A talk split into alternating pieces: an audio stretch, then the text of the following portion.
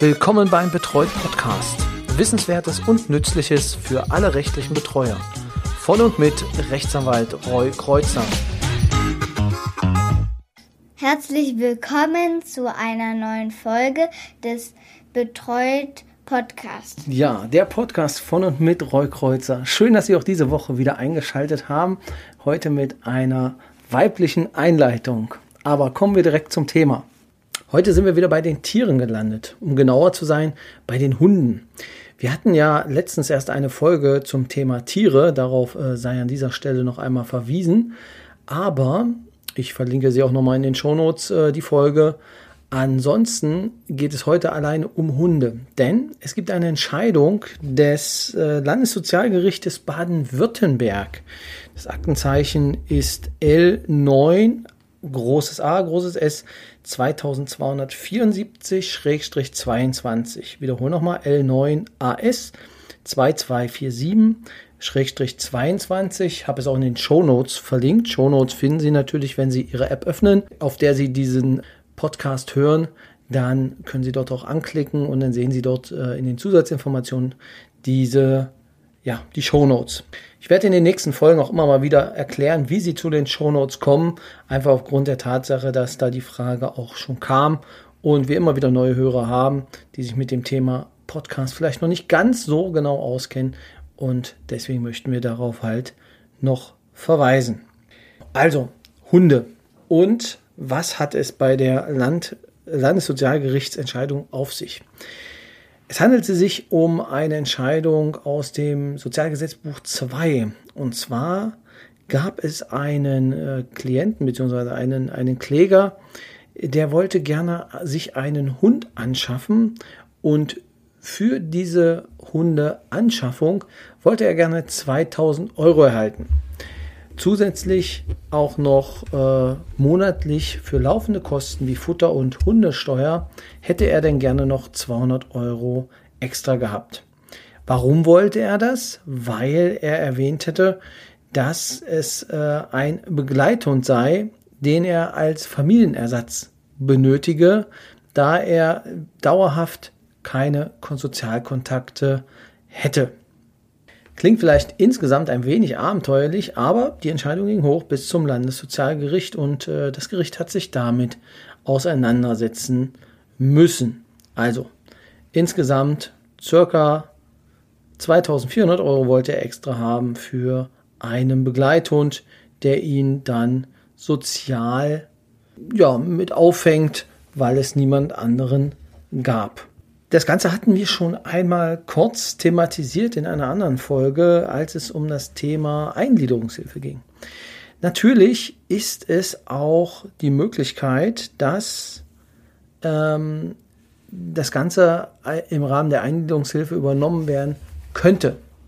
Jetzt ist natürlich die Frage, wir müssen immer auf den äh, Punkt abstellen, wofür dieser Hund gedacht ist.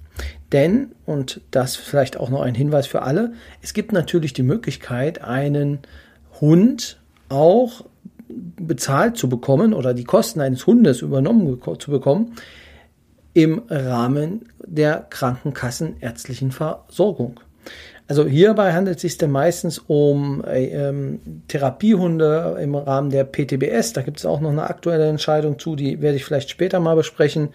Und natürlich auch Begleithunde ähm, also im Sinne von ähm, Blindenhunden.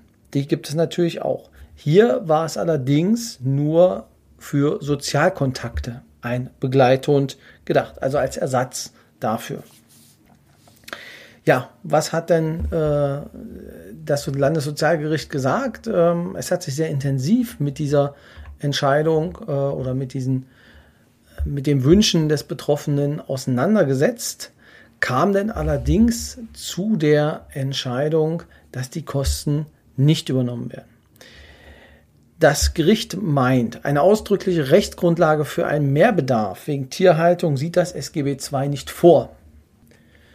Der Senat stellt nicht in Frage, dass die Haltung eines Hundes dem Kläger eine Art sozialer Zuwendung, Schrägstrich Familienersatz bieten und für die Aufrechterhaltung einer Tagesstruktur hilfreich sein kann, Hierzu wäre allerdings keine weitere Sachaufklärung erforderlich.